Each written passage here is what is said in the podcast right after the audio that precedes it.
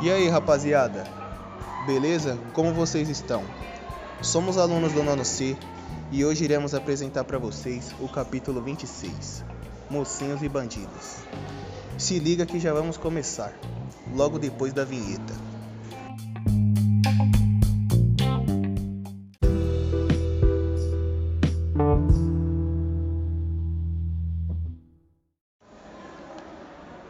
Aquela hora, a rua onde morava o bioquímico Marius Casperes já estava movimentada.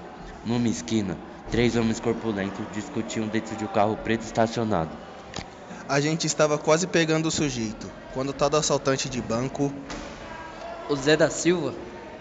É, o Zé da Silva. E aí? Aí a gente foi em cana. É, Pense, precisamos pensar. tô com muito sono pra pensar.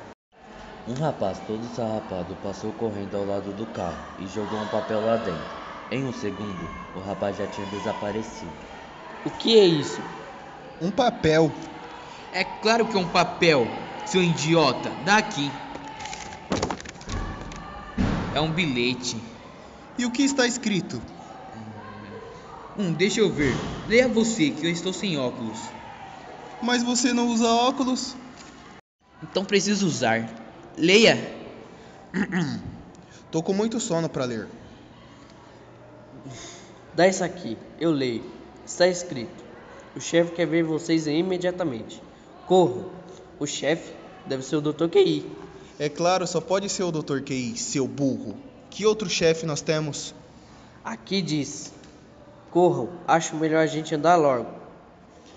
Animal e seus comparsas não notaram que estavam sendo seguidos por outro carro, com um homem gordo ao volante e dois jovens mendigos.